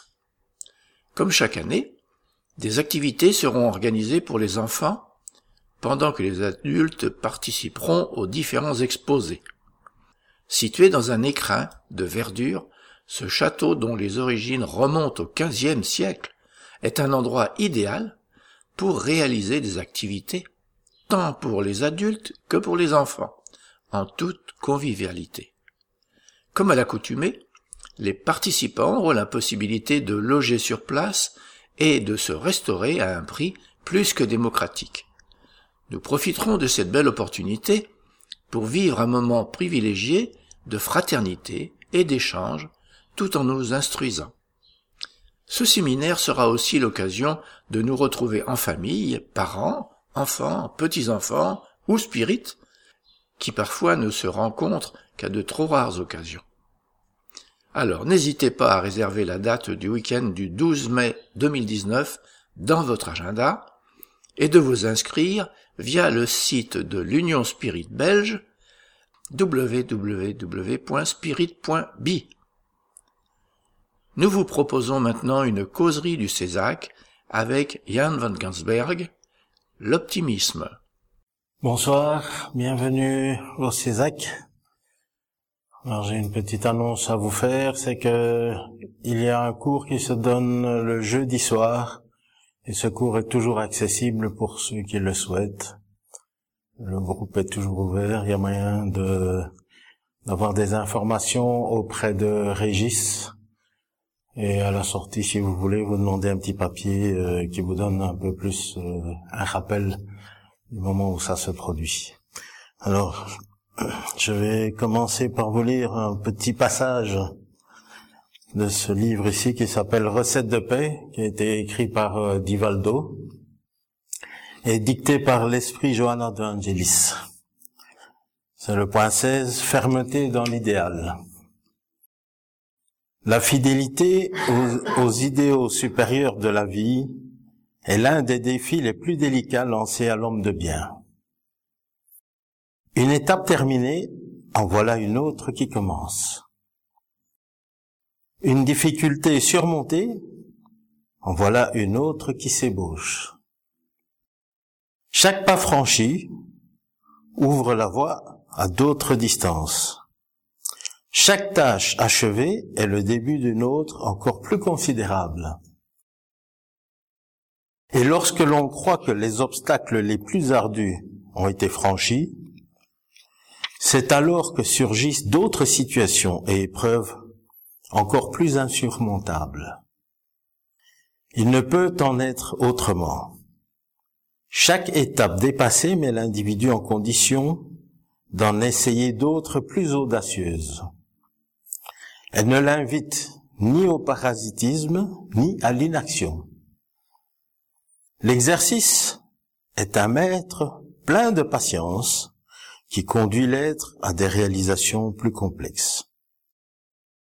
Ce qui semble impossible aujourd'hui, demain sera faisable.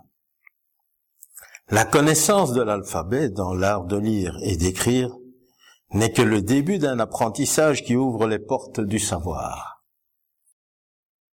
Ne te décourage pas face aux efforts édifiants, surtout dans le labeur de la foi régénératrice, devant les tentations et les déceptions, les agressions subies et les désertions observées. Tant que l'équilibre des valeurs morales n'est pas atteint, permettant une réalisation tranquille, les difficultés se multiplieront. C'est aujourd'hui que ta contribution a le plus de valeur. Maintenant que les besoins sont les plus pressants, alors que les travailleurs du bien se font rares. Tu retrouves partout la souffrance et le désarroi, l'hallucination et l'amertume fauchant des vies. Voilà bien là ton domaine d'auto-illumination et de service fraternel au bénéfice de tous. Si l'on ne t'accepte pas tel que tu es, reste calme et poursuis. Si l'on répond à tes gestes d'amitié par l'oubli et l'ingratitude, et encore plus de pitié et continue sans découragement. Songe aux tempêtes destructrices dont l'arbre centenaire a souffert pour fortifier ses fibres et se tenir victorieux en attendant la taille qui le transformera en objet de grande utilité. Médite sur l'effort herculéen déployé par l'artiste avant d'atteindre la gloire au prix de renoncement qu'il s'est imposé, même s'il n'atteint pas toujours la plénitude intérieure dans la quête à laquelle il se consacre tout entier. Ne t'arrête pas si tu butes en chemin. Ne compte pas les difficultés. Laisse plutôt tomber dans l'oubli ceux qui ne partagent pas tes objectifs élevés. Que reste-t-il de l'Empire romain qui dédaigna Jésus? Les pharisiens satiriques qui le pourchassaient ont sombré dans le tombeau et sont restés dans l'anonymat. Le souvenir que l'on garde d'eux est négatif et avilissant. Qu'est devenu le concile de Constance qui mena Jean Hus au bûcher? L'évêque qui conduisit Jeanne d'Arc au martyr a-t-il échappé à la mort? Ceux qui ont voulu entraver les avancées de la science, de la philosophie et des arts sont allés vers le tombeau, cédant la place au progrès de l'humanité. Ces jours amers, marqués par les troubles et les ténèbres, parmi lesquels cependant se trouvent d'innombrables apôtres de la vérité, sont l'aube de temps heureux qui s'annoncent déjà en lumière et en paix. Fixe-toi aux idéaux de la beauté et de l'amour sans te soucier des tendances en vogue et éveille l'espoir dans les âmes en menant tes aspirations supérieures à la rencontre de ton heureuse résurrection. Face aux pièges dressés sur ton chemin, garde l'attitude de la foi et prie tout en poursuivant sans peur dans la certitude de la victoire que sans aucun doute tu remporteras. Alors le sujet d'aujourd'hui, c'est l'optimisme. Vous allez me demander, tiens, pourquoi est-ce qu'on va parler de l'optimisme ici? Euh, Qu'est-ce que ça a à voir avec le spiritisme? On pourrait donner déjà un synonyme, c'est la foi. La foi raisonnée, la foi bien comprise. Tout à l'heure, quand je faisais mes courses, du côté de Hiver, j'étais en voiture, je suis passé rue de l'optimisme. Et j'ai vu l'arrêt du bus qui s'appelait aussi l'optimisme. J'ai dit, ah, il n'y a pas de hasard. Hein. Aujourd'hui, je vais faire une causerie sur l'optimisme. Alors, l'optimisme. J'ai une sœur qui me téléphone et je lui parle d'une situation. Enfin, elle me pose des questions sur une situation. Euh, il y a des complications, tout ça. J'ai dit, oui, mais moi je vois que voilà, il y a des améliorations et que ça va encore s'améliorer, etc., etc. Ah, tu es très optimiste. Et c'est là que j'ai réfléchi. Ah bon, c'est vrai que j'ai une vision optimiste dans cette situation-là. Jésus nous a donné beaucoup de situations où il a montré l'optimisme. Il ne voyait pas les côtés sombres, il voyait toujours les belles choses. Lorsqu'il voyait un animal mort, il disait par exemple, tiens, cet animal a, des belles dents alors qu'il était mort en décomposition. Il voyait le, beau côté. Et l'optimisme, c'est justement ça. C'est de voir le beau côté, mais pas de manière aveugle. Et dans la foi également, Jésus ne nous dit pas d'avoir une foi aveugle, mais il parle d'une foi raisonnée. La foi raisonnée, c'est d'avoir appris et compris comment fonctionnent tous les mécanismes spirituel, les mécanismes de l'incarnation.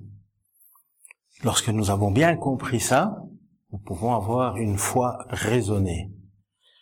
Avoir une foi aveugle, c'est dangereux parce que ça mène au, au problème que nous connaissons dans le monde où des personnes pensent faire le bien en faisant le mal. Parce qu'il n'y a pas de raison derrière. Il n'y a que de l'aveuglement. Cette foi-là, elle est dangereuse.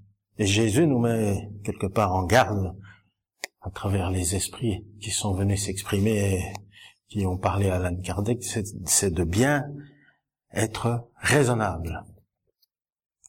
Et dans le vocabulaire courant, c'est l'optimisme. L'optimisme, qui est la foi. Et on parle d'optimisme intelligent, parce qu'on peut aussi avoir euh, du pessimisme. Le pessimisme, c'est justement le manque d'optimisme, le manque de foi. Dans le temps, il y avait un optimisme qui était aveugle également. On a prêché l'optimisme aveugle. Il y a eu des méthodes, oui, il faut, faut rester positif dans toute situation, oui, c'est bien, mais il faut quand même réfléchir, être un peu intelligent, parce que si on est occupé à tirer au-dessus d'un mur une rafale de mitraillettes, je vais pas me mettre debout en disant j'ai la foi, je vais être sauvé. Faut raisonner, faut rester caché derrière le mur jusqu'à ce qu'on arrête de tirer. C'est pas parce que j'ai foi en Dieu que je vais rester vivant. Et donc, il faut bien réfléchir. Il faut bien comprendre comment fonctionne cette foi. C'est bien d'avoir d'abord cette foi-là, et puis découvrir la foi raisonnée ensuite.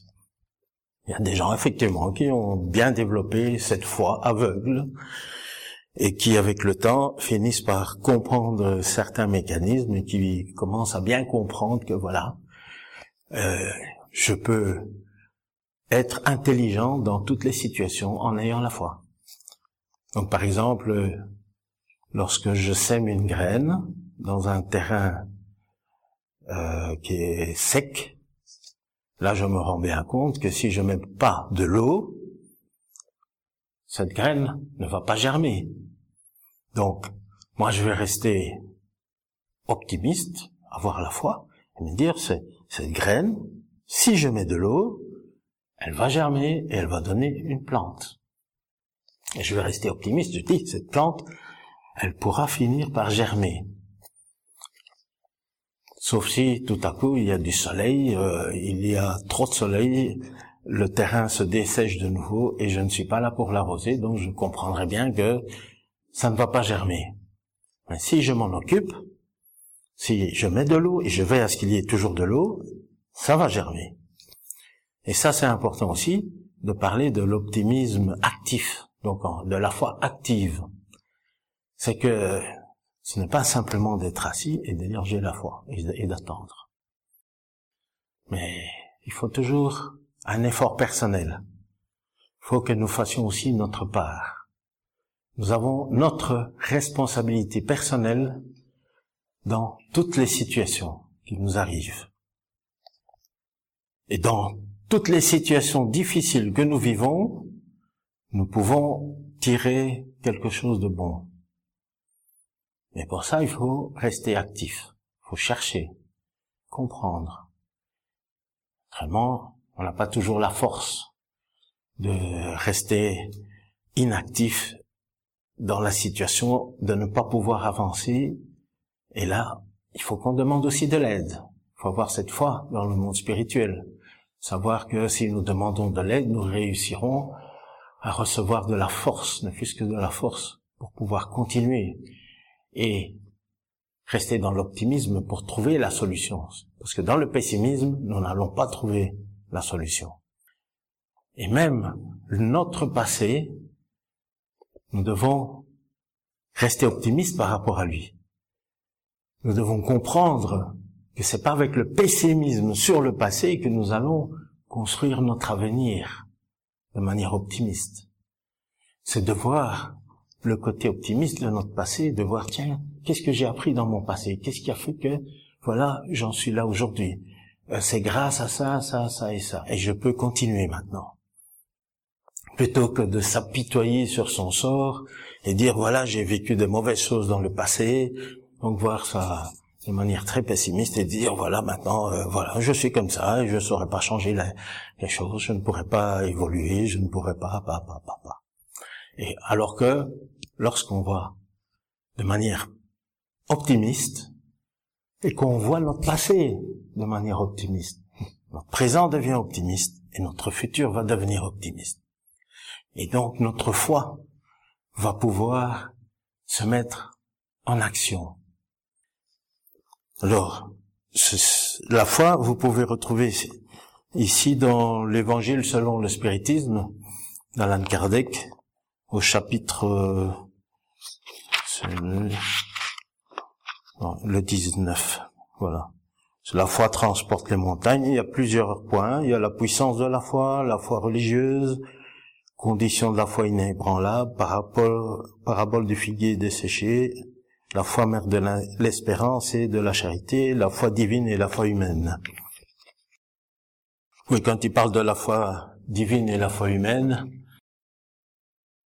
vous avez donc euh, la foi dans, le, dans tout ce qui est spirituel, mais l'homme, il a l'optimisme, il a la foi par rapport aux choses matérielles. Donc quand il décide de dire voilà aujourd'hui euh, nous allons faire un projet, nous allons euh, construire par exemple un nouveau bâtiment et nous allons donc établir euh, toutes les bases. Donc avant, il y aura un plan d'architecte, il y aura une demande d'autorisation, et puis on cherchera les, ouvriers pour tout cela. Donc tout ça va se mettre en place. Donc la, personne responsable du chantier va mettre à, à, une fois que ça va se réaliser. Mais nous, avec le spiritisme, on peut encore aller plus loin en disant, voilà, au, niveau spirituel, on nous a entendu, on a entendu notre idée. Et si cette idée est bonne, nous pouvons la mettre euh, en, œuvre à travers euh, l'influence des esprits qui vont mettre peut-être les bonnes personnes sur notre chemin pour la réalisation si nous avons prié et demandé que ça se fasse. Parce que malheureusement, nous pouvons aussi euh, demander des mauvaises choses qui vont se réaliser. Mais en ayant un esprit d'homme de bien, nous pouvons faire des grandes réalisations avec l'appui aussi des, bons esprits qui vont nous appuyer et mettre en œuvre au niveau spirituel. Et nous allons voir se concrétiser au niveau matériel des réalisations auxquelles parfois on ne s'attend pas ou des solutions à des problèmes que nous, ne pensions même pas. Alors, comme nous n'avons pas beaucoup plus de temps je dois m'arrêter ici, je vais vous souhaiter d'être euh, tous très optimistes dans votre vie, mais de manière très raisonnée et intelligente. Le bulletin du mouvement spirit francophone vous informe sur les activités proposées en francophonie, comme le congrès de médecine et spiritualité qui a eu lieu en 2018 au Luxembourg, et aussi dans le monde avec le Conseil Spirit international. Il est proposé gratuitement et peut vous être envoyé par Internet, sous réserve que vous fassiez parvenir votre demande et votre adresse mail à info.lmsf.org. Nous allons maintenant retrouver Jean-Pierre pour la partie qui concerne l'étude de l'identification des sources des communications médiumniques. Chers auditeurs, bonjour. Nous aborderons aujourd'hui de l'identification des sources des communications médiumniques. L'une des plus grandes difficultés du médium pour réaliser son travail, surtout s'il est débutant, est la provenance des communications qu'il transmet, malgré ses connaissances sur les phénomènes animiques et médiumniques. Le sujet éveille naturellement quelques questions. Peut-on savoir avec certitude si la communication est médiumnique proprement dite ou animique? Est-ce que par l'évocation de certaines images, la pensée du médium ne deviendrait-elle pas sujette à des associations déterminées, interférant automatiquement dans l'échange entre les hommes de la terre et les habitants de l'au-delà? Pourrions-nous définir la limite où s'arrête l'action propre de l'âme humaine et où commence celle des esprits? Savoir distinguer si la communication est du médium lui-même ou d'un esprit demande du temps et de l'apprentissage. il faut observer avec attention la nature des communications, le langage et l'identité des esprits communicants. Cependant, ce n'est pas facile. Il est néanmoins possible d'analyser les principales difficultés pour identifier les sources des communications médiumniques. Première partie Distinction entre phénomènes médiumniques et phénomènes animiques. La distinction entre ce qui, dans un effet, est le produit direct de l'âme du médium et ce qui provient d'une source étrangère est parfois très difficile à faire, parce que très souvent ces deux actions se confondent et se corroborent. C'est ainsi que, dans les guérisons par imposition des mains, l'esprit du médium peut agir seul ou avec l'assistance d'un autre esprit. Que l'inspiration poétique ou artistique peut avoir une double origine. Mais de ce qu'une distinction est difficile, il ne s'ensuit pas qu'elle soit impossible. La dualité est souvent évidente et, dans tous les cas, ressort presque toujours d'une observation attentive. Un autre point à prendre en compte dans la distinction de l'un et de l'autre phénomène, au-delà de l'observation signalée par Kardec, est la connaissance de la médiumnité. Ces mécanismes, les influences que subit le médium, etc. En cherchant une image plus simple, imaginons le médium comme étant un pont reliant deux sphères, entre lesquelles s'établit une solution de continuité apparente, en raison de la différence entre la matière et le champ vibratoire. Pour être un instrument relativement exact, il doit avoir appris à acquiescer. Tous les ouvriers du travail médiumnique ne peuvent acquérir en peu de temps une telle expérience qui demande de la dévotion au bonheur du prochain, une compréhension élevée du bien collectif, un esprit avancé de concours fraternel et de supériorité sereine dans les confrontations avec l'opinion d'autrui. Toutefois, dans le médiumnisme commun, le collaborateur servira avec la matière mentale qui est sienne, souffrant de ses imprécisions naturelles face à l'investigation terrestre. Et après s'être adapté aux impératifs les plus nobles de renoncement personnel, il édifiera, non pas à l'improviste, mais au prix d'un travail incessant, le temple intérieur du service dans lequel il reconnaîtra la supériorité du programme divin au-dessus de ses caprices humains. Cette réalisation atteinte, il sera préparé pour entrer en syntonie avec le plus grand nombre de désincarnés et d'incarnés, leur offrant, à l'image du pont bienfaisant, l'opportunité de se rencontrer les uns avec les autres, dans la position évolutive dans laquelle il se trouve, au travers de compréhensions constructives. Ainsi, les influences animiques diminuent avec le temps, sans jamais disparaître complètement, à mesure que le médium acquiert plus de connaissances et d'expérience. Car la médiumnité, comme tout dans la vie, a son évolution, son champ, sa route. Il est impossible de diplômer l'étudiant en cours supérieur sans qu'il se soit suffisamment appliqué dans les cours préparatoires à travers quelques années de lutte, d'effort et de discipline. Deuxièmement, langage utilisé dans les communications. On juge les esprits, avons-nous dit, comme on juge les hommes, à leur langage. Supposons qu'un homme reçoive vingt lettres de personnes qui lui sont inconnues. Au style, aux pensées, à une foule de signes, enfin il jugera celles qui sont instruites ou ignorantes, polies ou mal élevées, superficielles, profondes, frivoles, orgueilleuses, sérieuses, légères, sentimentales, etc. Il en est de même des esprits.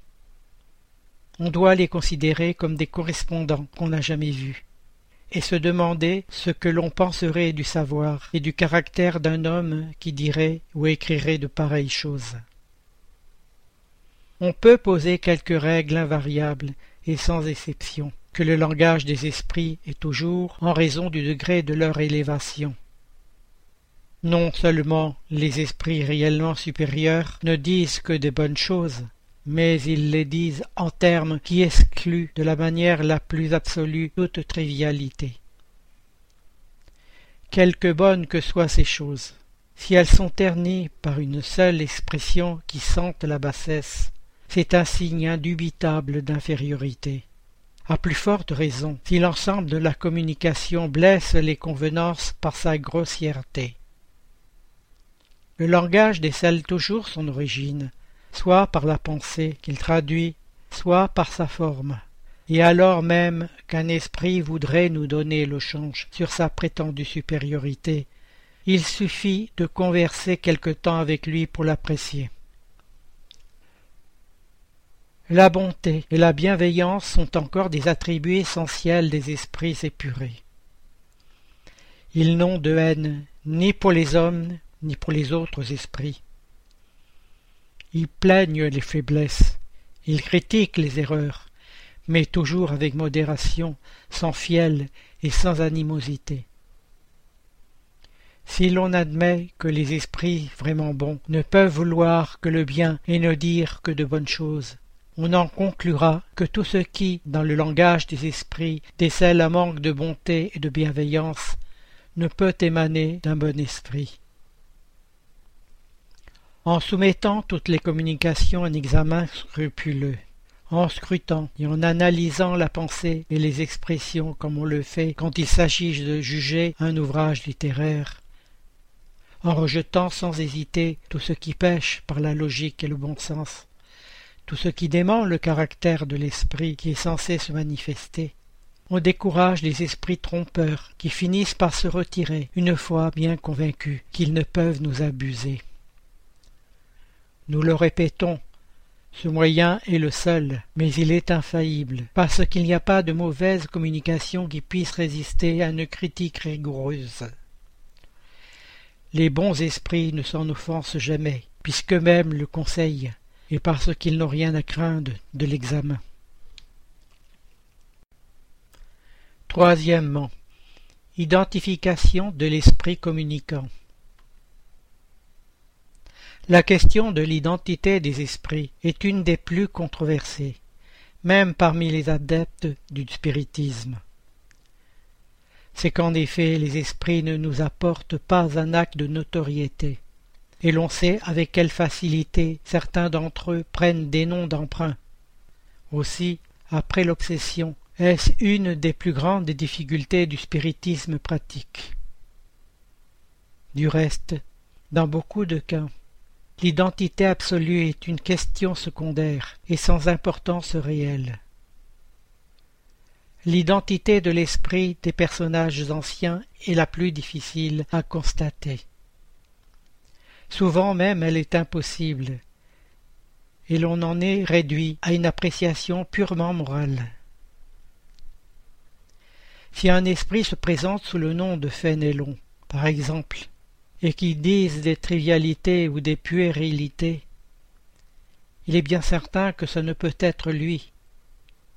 Mais s'il ne dit que des choses dignes du caractère de Fénélon, et que celui-ci ne désavouerait pas, il y a, sinon preuve matérielle, du moins toute probabilité morale que ce doit être lui. C'est dans ce cas surtout que l'identité réelle est une question accessoire du moment que l'esprit ne dit que de bonnes choses, peu importe le nom sous lequel elles sont données. À mesure que les esprits se purifient et s'élèvent dans la hiérarchie, les caractères distinctifs de leur personnalité s'effacent en quelque sorte dans l'uniformité de perfection. Et cependant, ils n'en conservent pas moins leur individualité. C'est ce qui a lieu pour les esprits supérieurs et les purs esprits.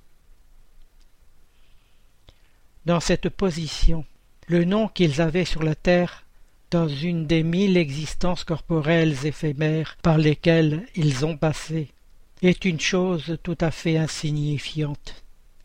D'un autre côté, si l'on considère le nombre immense d'esprits qui, depuis l'origine des temps, doivent être arrivés dans les premiers rangs.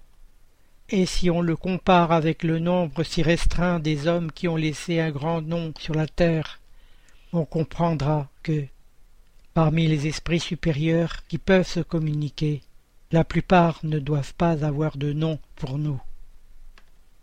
Ainsi, si dans une réunion médiumnique un esprit supérieur se communique sous le nom d'un personnage connu, rien ne prouve que ce soit précisément l'esprit de ce personnage. Mais s'il ne dit rien qui démente l'élévation du caractère de ce dernier, il y a présomption que c'est lui, et dans tous les cas, on peut se dire que, si ce n'est pas lui, ce doit être un esprit du même degré, et peut-être même envoyé par lui. En résumé, la question de nom est secondaire.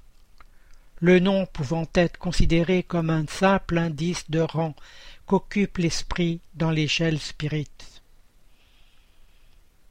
L'identité est beaucoup plus facile à constater quand il s'agit d'esprits contemporains dont on connaît le caractère et les habitudes. Car ce sont précisément ces habitudes dont ils n'ont pas encore eu le temps de se dépouiller, par lesquelles ils se font reconnaître. Et disons tout de suite que c'est même là un des signes les plus certains d'identité. L'esprit peut sans doute en donner des preuves sur la demande qui lui en est faite, mais il ne le fait toujours que si cela lui convient. Merci Jean-Pierre. Chers auditeurs, l'émission se termine. Nous demandons au Centre Spirit francophone de bien vouloir nous faire parvenir les informations que nous pouvons relayer, activités, dates, conférences, etc. par mail à l'adresse radio.lmsf.org. C'est avec plaisir que nous en informerons les auditeurs. Vous pouvez aussi aller sur les différents sites du mouvement spirit francophone et y trouver des informations et renseignements grâce aux liens qui existent sur le site www.lmsf.org. Chers auditeurs, nous sommes heureux d'avoir passé quelques instants ensemble. Nos émissions sont actualisées le 1er et le 15 de chaque mois. Et en attendant, nous vous disons à bientôt sur Radio Kardec.